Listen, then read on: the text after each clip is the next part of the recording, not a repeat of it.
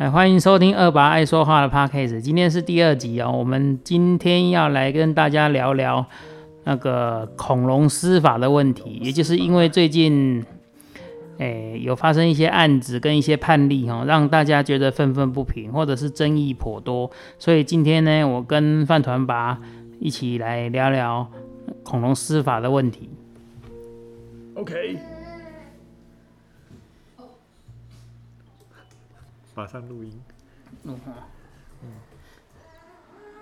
你有没有看到新闻？那个、那个今这这个这个 哪哪个就是这个案子的事情啊？大家其实其实其实两方其实争论的很凶，比比之前其他的案子争论的还凶。你是说单亲妈妈？单亲妈妈这件事情，因为这件事情其实两方的声音都有，可是其判死支持的声音反而大。对那我觉得有一方面，其实有一方面是大家在宣泄之前司法一直都不判死的不满，觉得这个判死就是让他死透、死到底、死彻底，才能彰显台湾司法愿意判死的决心。但是没有人愿意去深究这个妈妈她所遭遇的困境。那当然，后续又有一些陌陌陌生人啊，那个就是他们所谓的好朋友或什么跳出来说这妈妈其实很该死啊，怎么的？这个你怎么看？我怎么看？对，那不然你怎么听？我怎么听？好，其实我是比较支持他判死这一方的啦。哦，那原因很简单，因为对，就就如大家在网络上看到的一样，他并不他想要杀这个小孩子，第一次是失败的，因为他用闷的嘛，把但没有把他闷死。对，那后来他又他又在做的下一个动作，就是他去买果冻，掺了安眠药，买了童军绳，对，给小孩子吃，又把他们勒死。对，这这一次才就真的造成这两个小孩子死亡。哦，然后他自己当然他自己也选择自杀嘛，对，但是他自杀之后，他传讯息给他的前夫，对，所以他说他要情神，他要跟这两个两个小孩子一起去，是，让他们在黄泉路上不孤单嘛，嗯。对啊。但他在他在汽车旅馆呢，为什么他前夫会知道他在那里呢？所以合理的推断就是他跟前夫讲他在哪里嘛，最终前夫去救了他，最终他没有死。对，那很多人的观念，看可能我也是这样子，我也会觉得说，他今天要这两个两个小孩子的死意是很很坚决的，嗯，对，因为一次不成，我还来第二次嘛，是，对啊，那那自己自己要死的时候，却又传讯息给自己的前夫，但我我没有质疑他是不是自己真的也想死，但是我可以确定的是，他要这两个小孩子死是非常明确的。对，那既然有这么明确的意图，那这个就是所谓杀人嘛。对，对，他不是失手，不是不小心，他就是有意为之，而且我觉得是计划性的，对吧、所以我，我会觉得判他死刑应该是一个很合理的啦。还是你有别的看法？我没有什么别的看法，没有看法？因为单就单就行为来讲，他是是足以判死。对，我们以行为来说，单就行为来说，他真的是足以判死。尤其是杀害又是自己的子女，而且这个子女是又没有反抗能力的，对，那单就行为来讲，他的确是该死。但是我觉得他的背后原因也是政府或者是司法单位或者什么应该要去了解的。那很多人分享了他的判决书，那很多人认为说这个法官其实判得很公正。对，哦那 OK，我我我没有去质疑说司法怎么样，虽然台湾的司法一直被恐龙法官占据，也一直都觉得大家都觉得台湾的司法一直就是像那个周星驰演的嘛，拿着明朝的剑要来砍清朝的官，是，拿着五十年代、四十年代的法令来判现在九十年代现在的人。对，的的案子，那当然有一点不合时宜，只是说我们台湾的教育一直对人的教育都是很疏忽的，我们台湾一直都是很填鸭式教育，一直都很功利主义，一直都很很一直很强调告诉你你要怎么样才会成功，但是没有人告诉你你怎么样才能好好做一个人。嗯哼我觉得这是一个很大的问题啦。那如果你只是单就司法层面来讲，我是觉得他应该要判死啊。对啊，可是有多少人真的了解他背后的原因是什么？对不对？那人都会有有有底线，那每个人的抗压程力程度都不一样。有人被打一巴掌，他觉得不痛；有人可能被人家用手指戳一下，他觉得痛的要死。那你可以说他是做错的吗？你可以说他是假的吗？你搞不好人家就是身体有什么疾病，神经特别脆弱，经不起一点点的风吹，这风吹雨打的什么的。这个我们因为不知道，所以我们也不能去评论。那像现像隋唐这一阵子，这这隋唐的新闻你有看到吗？对不对？有的，然后还有一个导演又在骂他很恶心。对，那隋唐这一阵子，他似乎有在多做一些有关幼童的公益活动，包含了之前好像是在花莲还台东说什么举发了一个小孩子好像疑似被被性骚扰还是性侵的事情。那我觉得每个人有每个人的立场啦。那你这个导演骂人家恶心也也是很奇怪啦。那你自己应该也没有好到哪里去啦，对不对啊？他只是也是表明他的立场，他只是比较站在于人性方在看待这件事情而已。我是觉得台湾有一个东西需要被教育，嘿，你知道台湾最缺教育的是什么？台湾最缺教育的就是小孩子一直把大大人一直把小孩子当做是他的财产，拥有权，对。觉得他可以帮小孩子决定一切。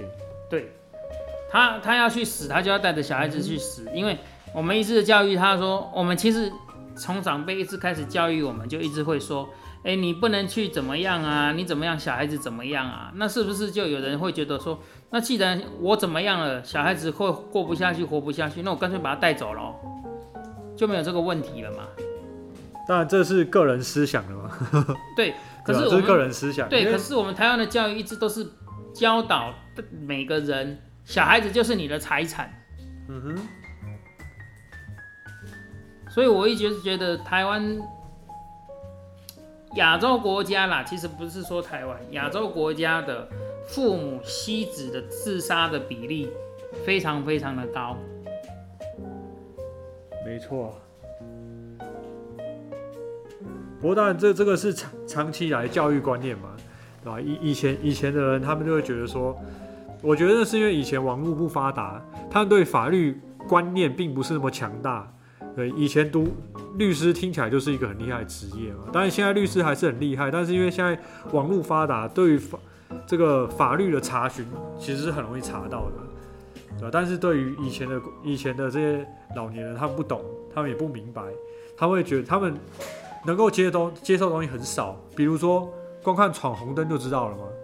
对，这种新的东西他们根本根本不能接受，他觉得反正大家都是让，对，就如同这个他们看待这个法律的事情一样，哎、小孩子我生的，我要他怎样就怎样，我打他你都没资格说我怎么样，但实际上法律就不是这样，对，这是一个现实跟认知的落差，对吧？那我我会觉得说这个年轻的妈妈，她既然这么年轻，对你说她会认真的觉得说这件事情她不知道吗？我相信她知道。对，小孩子不是不是她说要，她想把他带走就带走了。对，我相信大家都她她也知道，对，很多人都知道。呃，但她最终还是选择把这两个小孩子先带走。对吧我我想这就是因为这个这才会研究衍生出为什么大家看待这件事情的时候很难以难以用一个很很理性或者是很客观的角度去看。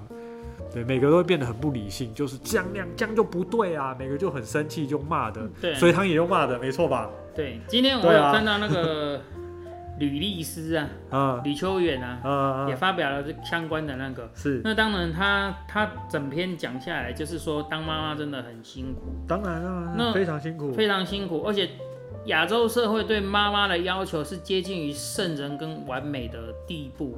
你不管做错了任何事，都是觉得小孩就是你害的。因为以前以前是一个台湾，大家都知道是一个父系社会，OK，就是男生的地位比较比较比较高啦，对吧？他们会觉得说，你妈妈就是在家里带小孩就好啦。对，你说几对以前的社会，爸爸哪几个懂带小孩的辛酸？没几个懂啊，带小孩真的很辛苦。对，那他们就是这样长期就是一直这种观念，就觉得说，哎呀，带小孩是很轻松的一件事啦，就是很简单，你就是顾着他而已，这么简单而已。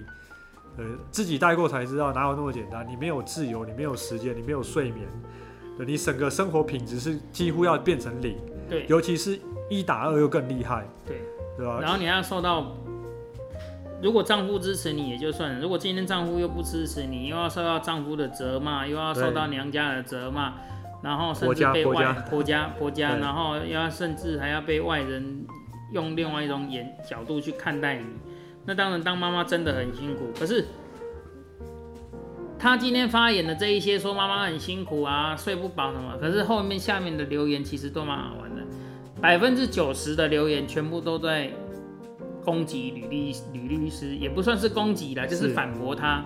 他说你自己身为一个律师，他犯了就是该死，他有多辛苦那是一回事。好、行为法律是在谴责行为，不是在谴责原因。了解，原因是你可以去探究，你可以去研究，社会应该改善。可是法律主要是人类道德最后一个防线，它谴责的是行为，对他已经做了这个行为。你今天律师出来说这些话，不是在脱裤子放屁吗？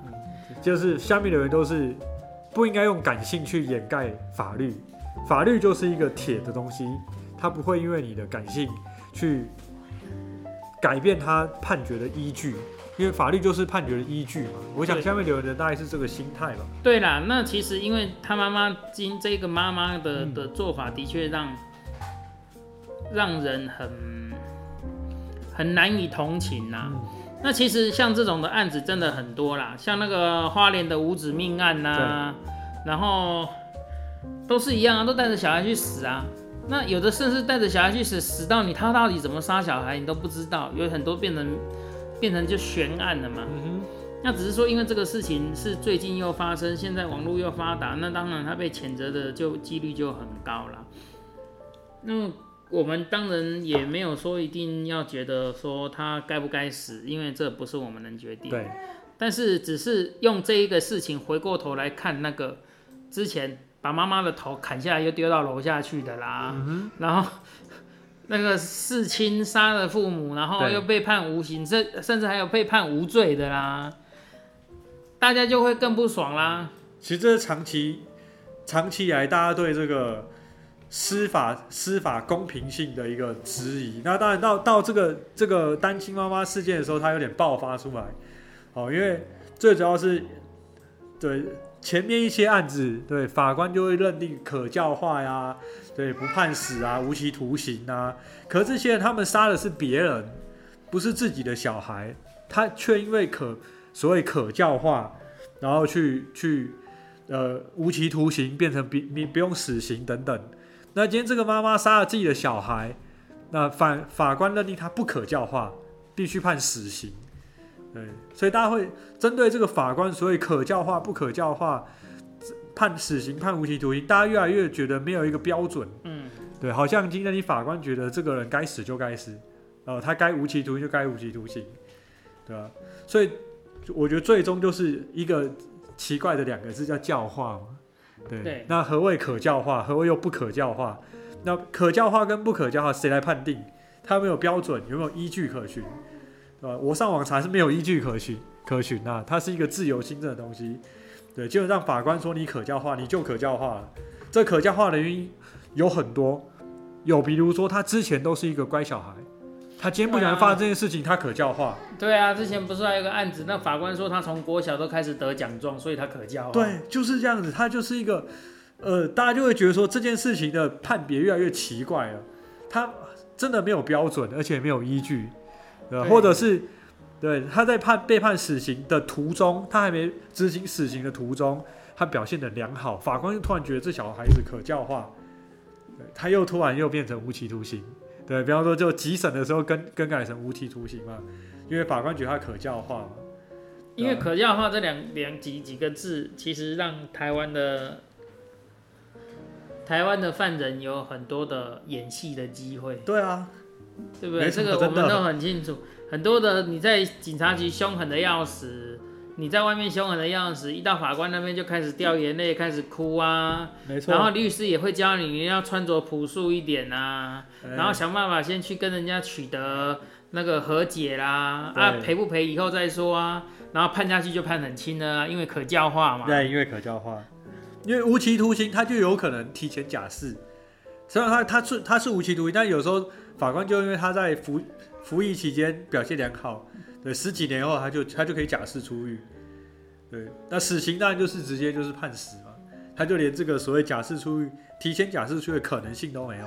嗯，啊，所以从他们第一次被判死刑以后，他们的重重要功课就是如何让法官觉得我可以被教化，这变成他们的功课。对，只要我在这期间表现出来，让法官认同我是可以被教化的一个人，我就可以从死刑变无期徒刑。对对，然后在无期徒刑中我再继续演，最终我就可以对十几年后假释出狱。所以你知道吗？很多东西是法官的自由行政。你告诉我说你受过司法教育多多么严谨，你甚至在当司法官之前还要去，我记得有一个司法官的那个教学院还是什么要去上课。反正你要要你要受受到很多的教育，从你读书到考试到到真的进入当法官实习等等之类的。我觉得他们中中心中间缺少了很重要的一环，就是。我觉得这些司法官在当法官之前，要有要有一年的实习的时间，是到警察局去实习，因为你要第一眼看到这个人被逮进来，对警察的凶狠，对警察的拽，对警察的那个不屑、藐视法律的态度，跟他现场犯案回去重新再再再演那个犯案的过程的那种轻描那个那一些过程之后，你再回到法官的桌子，再看到那个人他。装的楚楚可怜，演的楚楚动人，这样子，你就知道他到底是真的假的。我觉得台湾的司法官非常缺少这一环，他们的实习教育永远都只是在判桌前面，他没有真的踏到司法机关，没有去监狱里面，没有去警察局里面去去实习，去看到人性最丑陋的一面。那你在桌子前面跟我谈他可教化，可教化可以演啊，为什么不能演？为了为了生存下来。为为了几百万、几千万，为了一条命掉几滴眼泪算什么？为了生存，我用手把大腿捏到黑青，我都可以啊。什么叫不是死？对啊，什么叫要演什么都演得出来。唯有死了不能演戏嘛，活着都有机会演啊。对啊，我觉得这个可教化的定义其实没有明确的定义，我接受。他没有明确定义。那。你有法官自由新政，OK，台湾的司法制度就是这样。那其实全世界司法制度也一样，只是说有的多了陪审团，那陪审团也是自由新政啊。对啊。那 OK，可是我觉得法官的教育的实习，在你的实习过程内，你真的需要有一段时间到警察局，然后再到监所去实习。你甚至可以不需要让其他人知道他是司法官来实习啊。但是你就是跟着警察去见习，你跟着应该要从基层走啦，你你才会看到这些犯人在没有面对到法官之前那种丑陋的态度，藐视法律、藐视人命的态度，然后你再来告诉我，你坐在法官席上面看到他这样楚楚可怜，眼泪掉了好几公升这样子，然后你又要判他可教化，对啊，那个那时候你再来告诉我你是自由新政判定他是可教化，那我接受了。因为你已经看到人性丑陋一面，你知道，你大概可能看得出来他是演还是不是演。那如果你都没有，你怎么告诉我你你就是这确定他是可教化？不过我相信法官在判判决这一切的时候，应该都会有，就是比如说请呃警察局的同仁，或者是比如监狱的同仁去得让他得知这些讯息，因为我相信法官绝对不会去看的。对他最后这些资讯从哪得来？一定是从这些人身上得来。对，比方说监狱的监狱的一些呃典狱长啊，或什么的啊，对，或者是警察局里面的同事同仁啊，去告诉他他这个这个犯人在这个过程中他的他的行为。你知道大部分都不会吗？大部分不会。不是极极重大的刑案的，顶多就是调卷阅卷的。嗯。那些那些他的犯他的行为及都是都是笔录上的文字而已。所以他也不会去求证。他为什么要去求证？干我什么事？是干你知道？你知道一个法官，但是他可教化就跟大家有关系。你知道他身上一个法官身上一个检察官身上要背几一一个月要背一两百个案件，法官也是啊。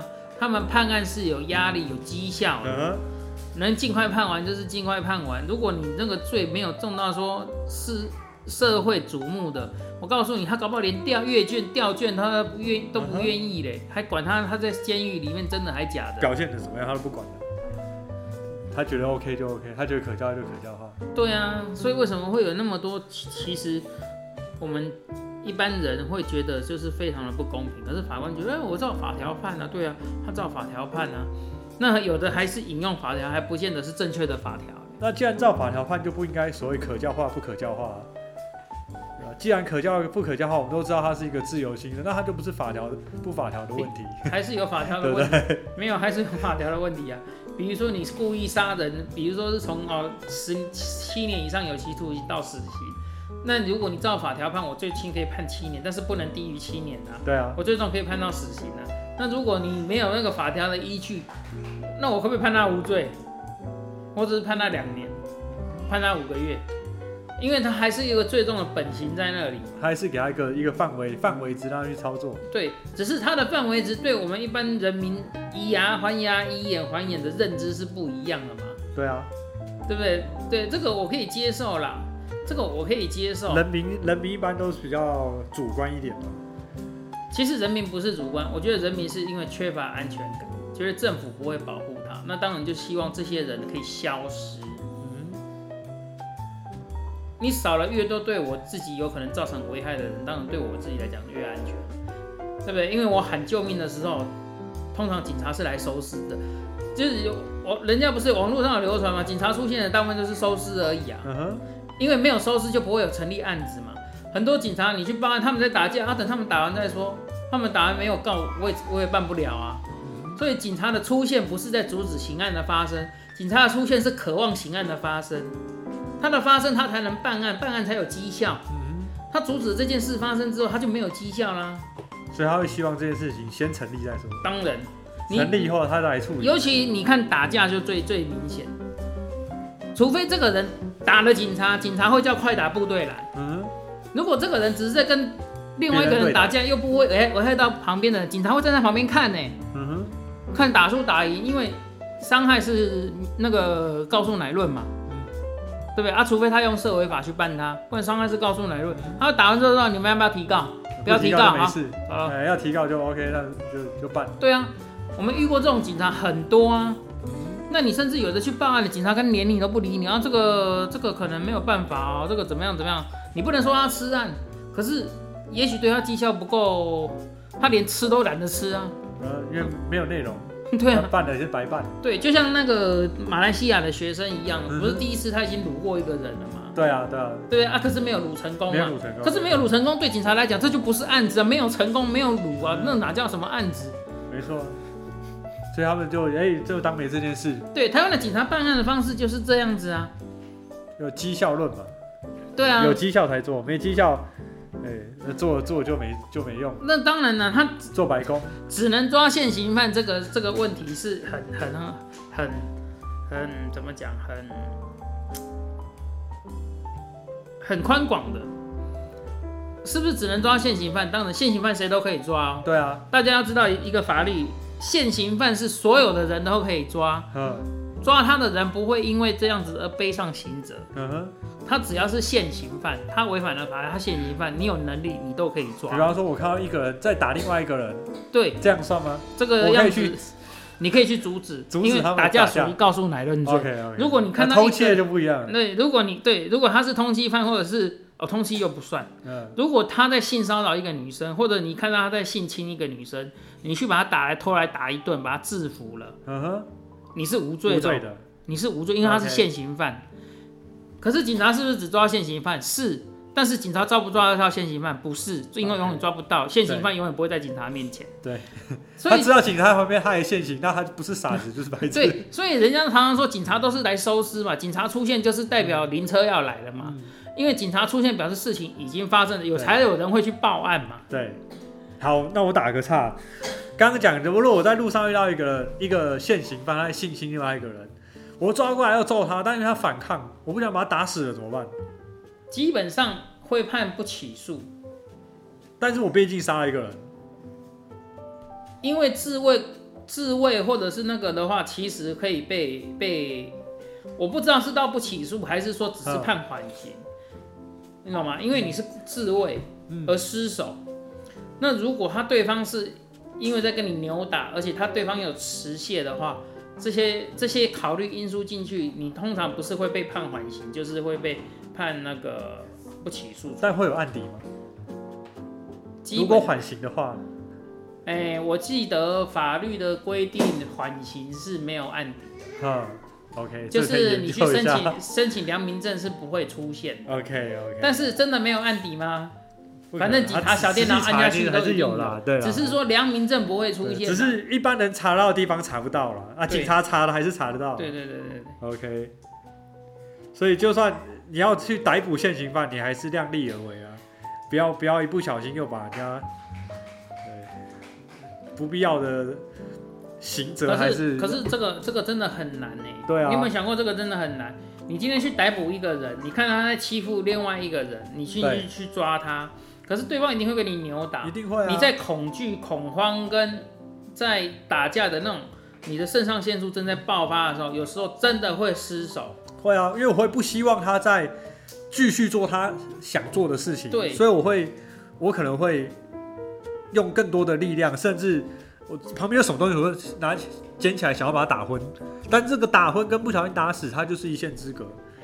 对啊我一，定是我想把他打昏，我一定要很用力，但这个力用力过度下去，谁知道他是昏的还是死的，对，对吧？所以我我会觉得这个很难拿捏，因为如果我要是这么能拿捏的话，我可能大概学武术吧，所以你知道吗？现在有一个东西很重要，那个防狼喷雾，防狼喷雾不重要，防狼喷雾很快就过期了，通常是一年一年期，那一罐就作用就不大了。哎 OK，那个我以前常在卖，我知道。那个从从美国进口那个警用的梅西的那个喷雾也是一到两年就过期，OK，那个是一回事。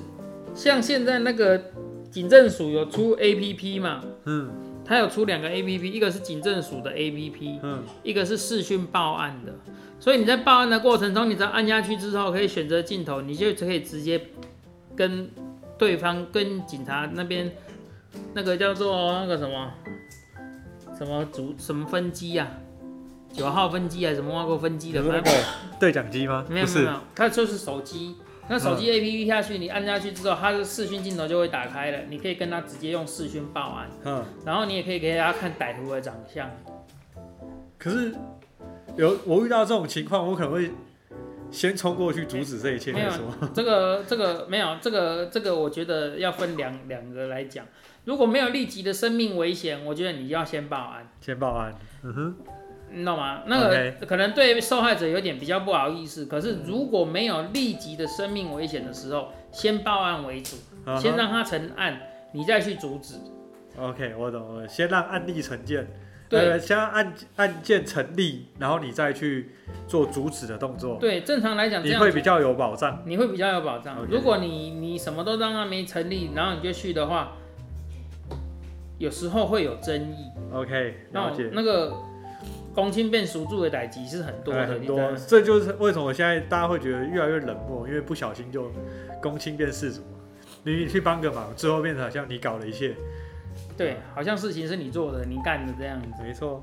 好，对继续讲可教化，不可教化，对对对，讲远讲远，对，所以我会觉得可这个教化这个东西，它既然很很难被判定，所以在我们这老百姓的心中，因为我们看不透也参不透，因为第一我们不是法官，对，第二就算我不要说我们是法官，就算我们略懂法律，我们也无法阻止可教化跟不可教化的判定，因为这个都都是由法官说了算。对，那这样我觉得就是因为这样，所以大家对于这个呃杀杀死亲朋好友了，路上随机杀人啊这种事情，为什么大家越来越敏感？对，因为什么？好像随便扯上一个他有他有呃精神疾病啊，什么失觉失调症啊之类等等，就好像他就可以，嗯，至少不是判死刑。所以大家为什么会会对这个单亲化事件这么这么抗拒？对，我觉得是因为就是因为教化的问题嘛，对吧、那因为其实主要是有很多的呃案例，就是之前的案例，对，最终原本是死刑，然后最后又变成哎、呃法官说可教化，变成无期徒刑。嗯，对哦，像我现在看到有一些这个什么邱邱姓女童，对她的妈妈因为毒品案入狱，然后交给她的同居人，就同居人多次拿铁棍殴打她女这个女童，打到她这个呃腿骨外露啊，然后还什么膝盖流脓，最后死掉。对，最终法官也是判定他可教化，变成无期徒刑。他原本是死刑的，对吧？他在一审的时候是判死刑的，但最高法院二审判定他可教化，改无期徒刑，嗯，对吧？我觉得像这种，因为这种案例就是太多了嘛，对吧？每个人都会觉得说奇怪，他去他杀了一个人，然后反反省一下，我、其实我不想要杀他的，然后表现的好一点，哎、最终他就是可教化，对，这种案例太多，你怎么看？到底可教化是一个什么样的行为？可教化的行为啊，可教化的行为我是演过了，我知道。去跟他演你可教化，那你会演不可教化吗？可教化的行为其实在，在在最完美的定义，应该就是你内心真正的内心真正的忏悔嗯而表现出来的行为。那或者是想办法去弥补被害人的家属，嗯哦，你去弥补你自己的呃你自己的过错。那可是，在台湾可教化的行为其实是很笼统的，都是法官说了算。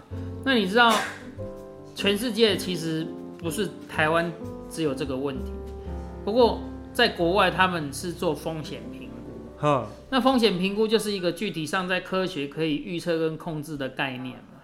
第二个是他们会先预测危险性，嗯对不对？啊，他们因为危险性这个当然就属于一些所谓的大数据啦，或者什么，对他会建立一个模型，以你现在的状况，就算进了矫正机关的环境，国家愿意来帮助你或协助你改变的资源之后，经过一段时间，是不是可以达到你应该要有的技能跟心理状态？他们会有行为学家、科学家、心理学家去帮你做预测，然后才会依照这个来决定你是不是可教化，还会找第三人来做鉴定。那台湾有没有这一些？没有啊，法官说了算吧。对，法官说了算嘛。OK，其实我这边还准备一些其他的案例，那大大概讲一下，蛮快的哈。呃，有一个富家女啊，她跟爱上了一个家教，啊，那他们两个人多次向母亲要钱，跟女方的这个妈妈要钱，那妈妈不给，两个人就一气之下就联合起来把这个妈妈杀了，然后丢弃尸大海，对吧？最高法院哦二审认为两个人过去操行成绩很好，也就是说以前不是这样的人，嗯，哦，所以有教化的可能性，因此免死判无期徒刑，呃，全案定线。所以意味着你以前只要表现得好，你第一次杀人都可以都可以可教化，是大概这个概念。哦，还有一个台南随机杀人案，哦，有一个男的在汤姆熊随机杀害一个十岁男童，他口出狂言，在台湾杀一两个人不会判死刑，就这么嚣张。诶，这样的人，哦，法官看他的成长背景有有可教化的可能因素，哎、又被判了无期徒刑。哎、果然正他正如他说的，台湾杀一两个人不会被判死刑。哦，另外一个，哎、这个案例就，呃，有些人应该就知道了，妈妈嘴咖啡，哦，就是淡水那个妈妈嘴，应该淡水吧？对，哦，巴黎的，啊，对，巴黎哈、他杀害了这个这个富商跟他的老婆，然后弃尸在红树林里面。对，法官认为这个女生在求学的过程中表现良好，求学哦，啊，跟出社会没关系哦，哦，并没有反社会或病态的人格，再犯可能性低，有教化的可能性，嗯最终他也是判无期徒刑。呃，这个人杀两个人，还不是杀一个，杀两个，杀一对夫妻。哦，你看这案例太多了嘛，上网查其实随便都有，呃，连什么货车司机爱上老板娘，呃，然后又追求不成，对，把他杀掉，对，法官认为他还有良心，对，这是什么概念？我把一个人杀了以后，但是我还有良心，那为什么我杀人的时候我的良心不在呢？哦，最终呃也有可教化，改无期徒刑，知道？就是这么多案例，大家才会这么讨厌所谓的可教化这三个字。因为举不去举你举不出来可教化的实质的定义是什么？对你凭什么判定它可教化？对，其实大家问法官的就是你凭什么判定它可？对你的依据是什么？你没有像我刚刚说的，人？家国外他们对可教化是要经过心理学家、行为学家然后去跑去去建立一个那个长期的观察，还要第三人公正鉴定等等之类，一个长期的判断才确定它是不是可教化。嗯，那你台湾没有啊，就是他说了算啊。呃我觉得可以就可以啊，呃 不是我觉得法官觉得可以就可以。呃，哎，法官觉得这这家伙，哎，对，平常表现的不错，就是可教化。对，所以所以如果我今天读书的时候，我在高中，我在国小、国中、大学的时候，对我是一个坏小孩，我长大后就是一个不可教化的坏小孩吗？对啊这个观念是是非常的刻板。那如果要这样讲，那怎么办？台湾九百分之九十的政治人物都是被关出来的啦，都不可教化，哪一个没有被关过？都不可教化。对不对？对，而且最有趣的是什么？对，台湾到目前为止，对总统大部分都是学法律的，没有错吧？对啊，啊知法可以玩法啊。对啊，真的是知法玩法。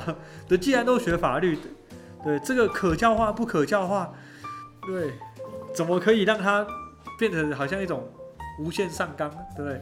只要以前乖就是可教化，啊，所以我在这个小孩子的平常行为看不出他会杀人，对他不想会杀人，那一定是无限。其实我觉得哈，因为台湾的司法，它除了一审、二审、三审，还有最高。对那最高的话，你你你，因为你如果是判死刑的话，还要经过好几次的审理。其实真的可以学国外建立一个审核制度，一个一个观察制度，而不是说你如果啊，比如说一审判死刑了，就开始进行长期的观察或怎么样，而不是说就是法官说可教化啊，你可教化的依据是什么？你可以举例给我听吗？对啊，不要说什么呃求学过程很乖，跟这没关系啊。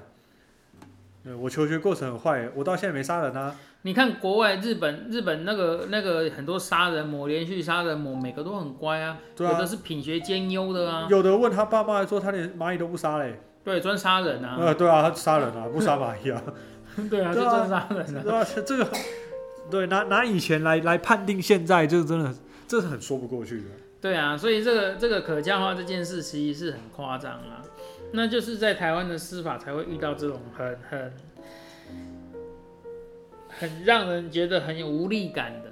对那我也不觉得说现在这期这一次，因为这一次小孩大家很反应很过度，是大家大家怎么对，样？并不是每个人都有父爱母爱，所以才对这件事情这么关注。我我真的觉得台湾人现在对死刑这么渴望，是因为台湾人越来越没有安全感，越来越觉得国家不会保护他。对，会觉得哎、被杀了，然后哎、可教化，嗯对杀人的人，对，不要说逍遥法外，至少没有面临死刑的这个这对他个判决。台湾现在对对司法的无力感会衍生到你对判决的那种极度反应。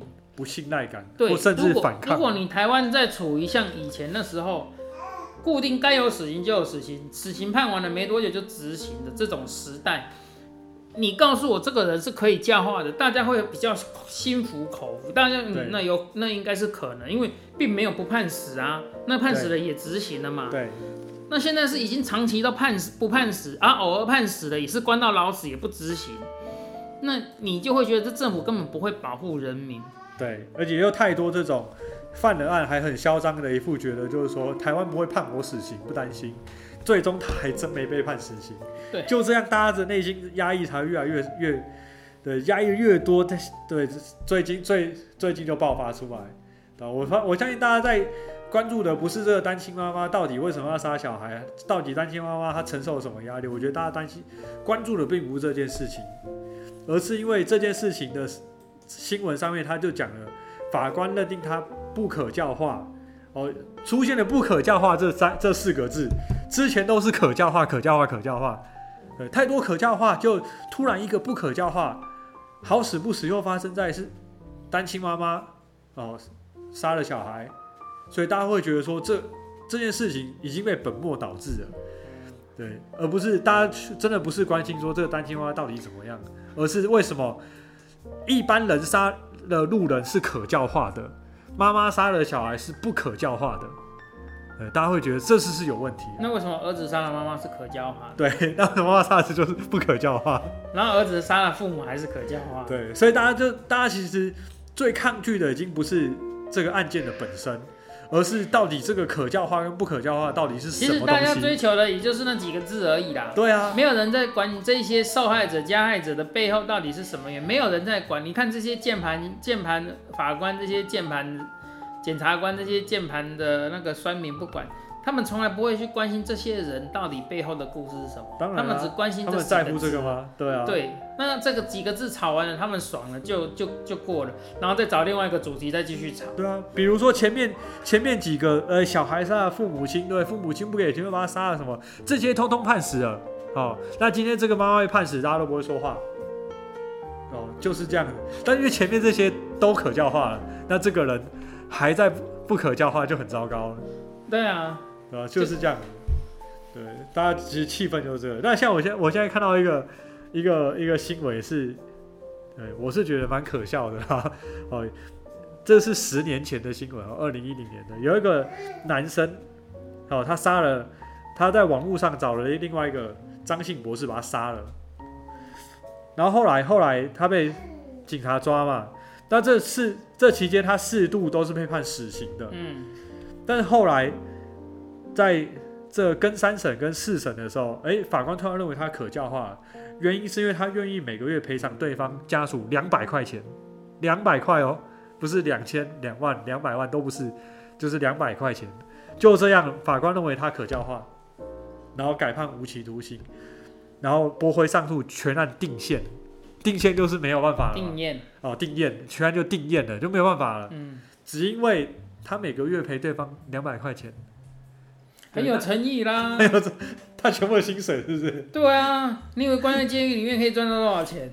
两百块钱已经是他一个月的薪水了。对，很有诚意。你今天如果是被害者的家属，他每每个月给你两百块，你觉得很有诚意？对，这个就很明确嘛，两百块又不是赚不到的东西。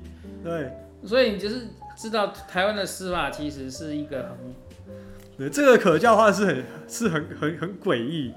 对他把他每个月愿意赔对方两百块，OK，好，你可教化，嗯，就这样解决了一一件一件这个 命案呢、这是命案呢、对他不是把对方拿来揍几揍几拳，不是哎、要把对方杀了、欸。你你知道吗？那个你有看看老高嘛？对不对？哎，老高有老高与小莫，对，你有看那二十五号宇宙的那个实验吗？没有你，要看一下，我在有这一篇，对你一定要看一下。他他有讲说，现在的人啊，越来越不重视生命。这个不重视生命，其实不是仅止于发生在人之间跟宅男之间，嗯甚至发生在政府之间。嗯哼，因为这个是整个人心的心态上面的变化，它已经不是一般人不重视生命，是连政府的人都已经不重视生命。杀一个人算什么？反正又不是死到我家的人。但是如果死到我家的人，他可以帮助我上位，我为什么不好好利用？哎呦，这个暗示很深，暗示很深，哈，对不对？对，现在的人其实越来越不重视生命。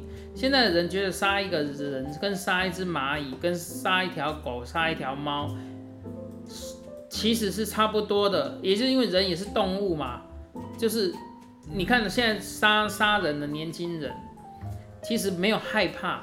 以前杀了人还会觉得自己看到鬼了，嗯，对啊现，在的人淡定的很，吃得好，睡得好，鬼什么鬼？对啊，以有的杀人还内心内心还对，也还恐惧现在的杀人还住在加害者的房间里面，还继续跟尸体这样住。这是病态，呃，我觉得这不是病态，这是很理性的行为，你知道吗？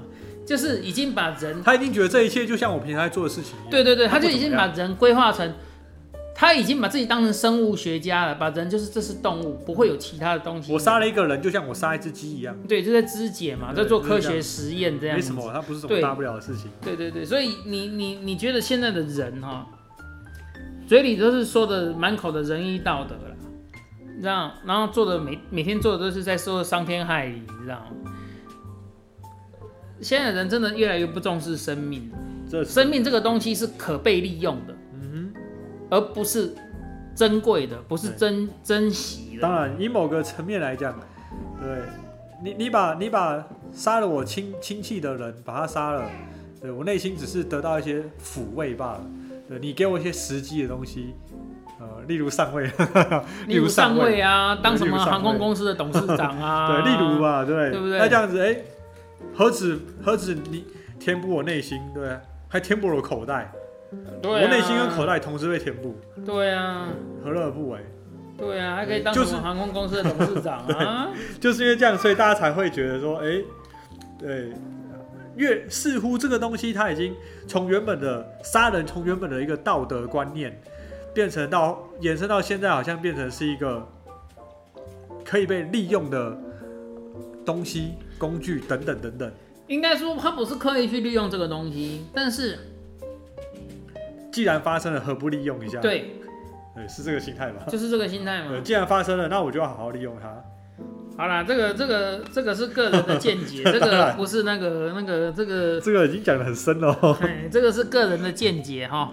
今天所谈的都是个人的见解，这个没有任何立场，对，嗯，只是就是拿出来调侃一下，或者是那个，但是我们今天目的是要讲呃恐龙施法教化不可教化。对对对对对，主要是这个单亲妈妈的事件。对，那单亲妈妈也只是一个影子啊，因为像类似的案子实在是太多了，真的是多到一个受不了。我们刚查了资料，还说这几年间它就发生了七十八件吸子自杀的案子，对七十八件呢，才几年呢？也就是民国八十一年到九十年十年间就发生了七十八个妻子自杀，八十一年到九十年十年间，嗯，七十八件，那个不是小数目哎。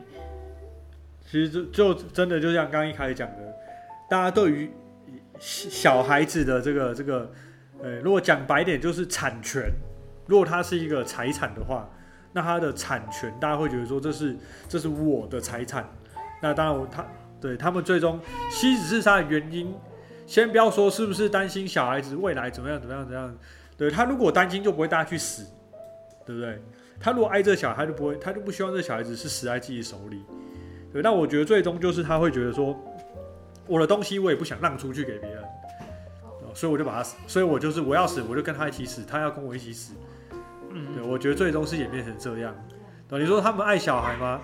对我自己也是一个爸爸，我我爱小孩，我就不会想要让他跟我一起死。如果我真的不想活的话啦，对啊，因为对不对你没有没有没有没有理由告诉我说他跟我一起死，他会比较幸福。对啊，没有理因为他由啊。他就算你死了，他还是政府会照顾他，你还是有亲人、啊。对，那也许他还是可以过得下去，对他会有他自己的人生。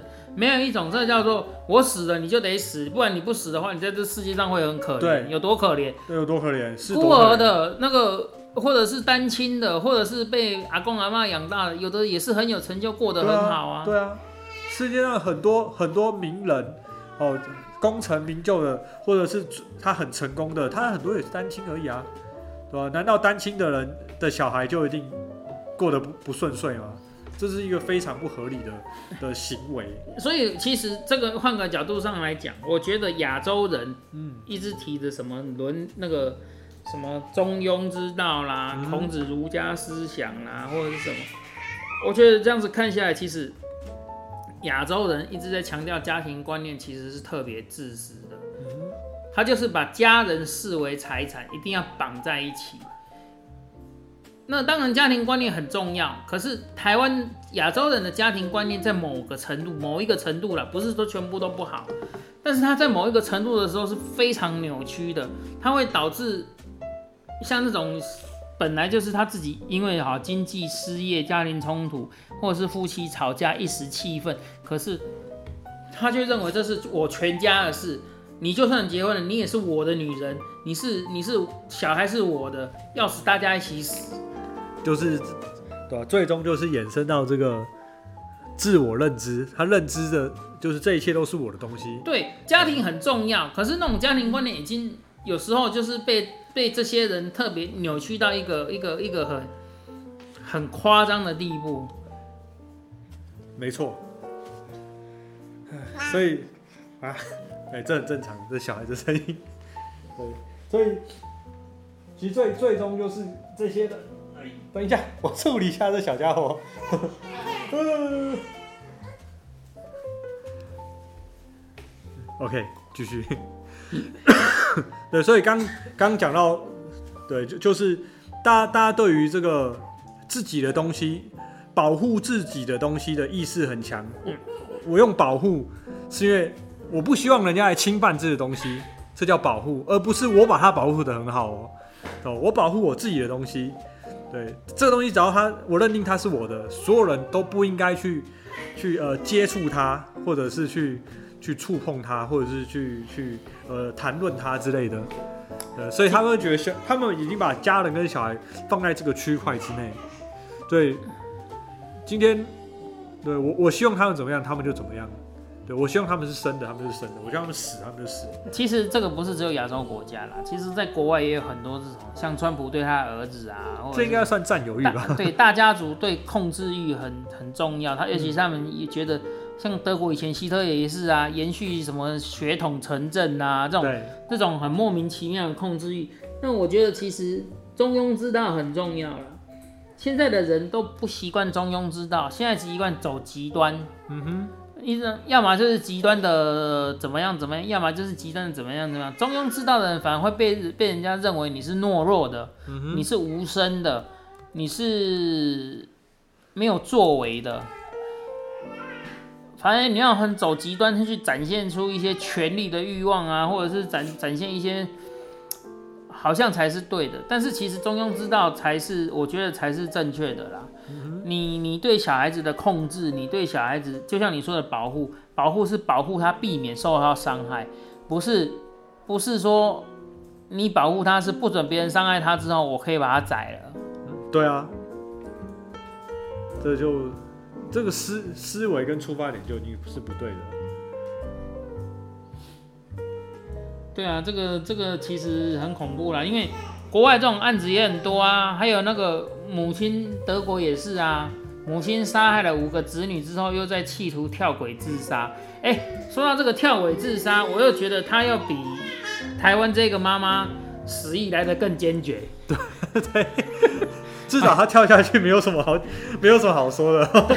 这个碾下去又会痛。哎，他他也，我跟你讲，这个真的死意比较坚决，你要知道什么？跳楼自杀，然后纵火自焚，跟像这种卧轨自杀、跳轨自杀，这个都需要非常实意、非常坚决，跟有非常过人的勇气，因为你要面对的那个死亡到来，你知道吗？跟跟那种你吃了药、喝了酒，慢慢在那边等死，那是不一样的。所以我觉得，嗯，这个死意非常的坚决。如果今天这件事情。在台湾的话，应该就不会被人家拿出来说嘴。对，这个是这个是绝对自己很很想死，我猜。对，只是说你再怎么样想死，我真的觉得你不应该杀小孩。那绝对是啊。如果要杀了小孩，我我我觉得。你的死意坚不坚决，那都是一回事。你本身就储存着这个杀虐的心，你的杀意已经已经展露出来。对，那已经有杀。那只是因为是你的小孩，也许你搞不好会去杀别人的小孩，也不一定。你你你杀了这个人的动作，在某个程度上来讲，也许只是为了先宣泄你心中的那种愤怒、不满啊、压力等等之类的。那你跟着后面十意坚不坚决，那个我觉得就是分了分两个层次在谈。只是不错啦，他实力很坚决，超级坚决的，很好。但他坚决的时候还埋下一个伏笔，有人说这个德国的是，对对对，这个很坚决啊，这个跳跳轨应该，对对不死真的是，那个不死也半条命也是伤残重伤了，那个火车开玩笑那碾过去还得对啊，这个啊这种事情永远讲不完啊。那我们今天所有的言论呢，都是属于个人主观的，对，没有特别影射谁，也没有说谁对谁错。尤其人性这个东西，绝对不会有对错，对，因为每个人有每个人的样子，每个人每个人观念，每个人有每个人的想法，那大家成长的背景也都不一样，对好恶感受的程度也都不一样，没错。所以我们并没有讨论事情的对错。但是我们只是拿出来，大大家聊聊，谈谈自己的想法，我们彼此的想法，然后对怎么样去看待这件事那观念，然后中间如果有穿插一些你可能听得懂，有可能听不懂的一些影射啊、搞笑啊，那个听听过去就算了。对。那我们有一些东西有查证过，但是有些东西可能只是凭自己的印象。如果有说错，如果你们想要回复我或者是纠正我们，你也可以在下面在那个留言或告诉我们。没错。好。那我们今天就聊到这里了。等一下，为什么要等一下？啊，因为讲到自杀，是，这就突然觉得现在很多人其实你想要自杀是不是？我想活得很呢，我小孩子还小啊，对，就突然觉得现在其实很多人喜欢用呃用自杀来，比方说呃达到一些威胁的目的。那是情绪勒索啊。对，情绪勒索，我会这样讲，是因为我就认识呃，我就遇到过一个呃嗯，他们是情侣哈，然后然后就因为我之前在澳澳洲打工度假嘛，然后那女方在台湾，男方在澳洲，就女方觉得男方在偷在在澳洲就是偷吃嘛，嗯，对，女方就就威胁，就是说要自杀什么的。对，然后后来后来我我们很紧张啊，赶快要报警啊什么的。哎我们在澳洲他妈找他他妈报警，哎、谁谁可能想自杀。结果后来哎、因为我们都联络不到他，没多久以后他就他就回回拨给我们了，然后哎、你人呢？他说我刚自杀，但是我没有成功。我问他你怎么自杀？他说我用绳子勒自己。嗯，你懂吗？这个叫做死意不坚决，好吗？对，从从我听到他说用绳子勒自己的时候，我心中只有只有三字经而已。这叫死意不坚决，好吗？对，你知道什么叫死意坚决？你至少用吊的嘛，你没有自己那个？那个也害怕自己死不了，轨跳轨跳轨算是死意坚决，自自焚也算是死意坚决。嗯还有一种死意坚决，你记不记得前一阵子，前几也不是前一阵，好一阵子以前有几个案子，嗯，犯人在房里，在监狱的房里面嗯用绳子把自己活活勒死。那当然，你勒死自己是不可能，因为你勒到没有气之后，你手就不会有力了。，对，他是把自己吊在马桶的那个水管上面，这样勒死自己，用跪的方式这样硬勒死自己。嗯哼，那个就是实意很坚决，因为他一定要找到一个非常好的角度，用力的扯。他是扯断还是没有，他是扯，到窒息？他是扯到窒息，然后因为那个身体会瘫软，瘫软的时候，那个那个哦角度刚好就就会就会压拉住嘛。但是如果你正常的人坐在那里是拉不到的，所以他要先把自己这样扯扯得很低，扯到那个那个，然后他身体就是瘫的那个，刚好那个角度又会拉到后续，他就又又持续压迫着他的他的呼吸，那才叫做死意坚决。我跟你讲，会用绳子这样用自己勒死自对，己他把，自己勒死。那个永远就是死因不坚决，因为你就是勒到没有呼吸了，你手就没力就放开了，对马上就要有呼吸了。你让你再勒一百次也不会死对，啊。所以有时候我都会觉得，如果今天有人跟你说他要自杀，对，基本上我都我都觉得，呃如果他他真的自杀了，那就算了。哦，原因很简单，是因为他这样会跟我讲，我就觉得他的实意不是那么坚决。如果我今天很很决意要死，我不会让人家知道，我会直接做。没有没有，自杀的人你要知道，有些自杀的人他虽然很想死，可是他本能的意识是会求救的。嗯那那个求救不是真的说救我，我要自杀了，他只是会告诉你我想死。嗯，那你要知道他他到底多想死。如果他已经有计划了，或者是他只是说我想死，我想死是很情绪上面的说，哦我只想我好想死啊妈的怎样怎样怎样。跟我想死，你问他说有没有计划，他说有，我准备要怎么怎么做。当有计划的时候，那个想死是真的，那是认真的，对不对？对，那是认真的。没有计划的想死是大部分是情绪上的宣泄。当你有计划的时候，那个想死是认真的。嗯这个自杀的风险评估你要了解，因为你身边可能会遇到有些人会跟你说想死什么的呢。那你有一些你可以知道，但是你也不用去戳破他。你问他说 你想死，他说对我想死，怎么死？我有准备两颗安眠药跟一罐啤酒。嗯哼那你就会觉得说，你吃了两颗安眠药跟一罐啤酒，是真的就会死吗？，OK，就但是但是。但是你自己知道嘛，或者是说我要勒死自己，那可能有些东西你会觉得很好笑，可是当他一旦有执执行的计划的时候，那个想死的认真程度是超乎你想象的。嗯那不是表示他这次没死成就不会死，既然他有计划，就表示他会一直去做这件事情。，OK，你懂我意思吗？这个有时候这不能这。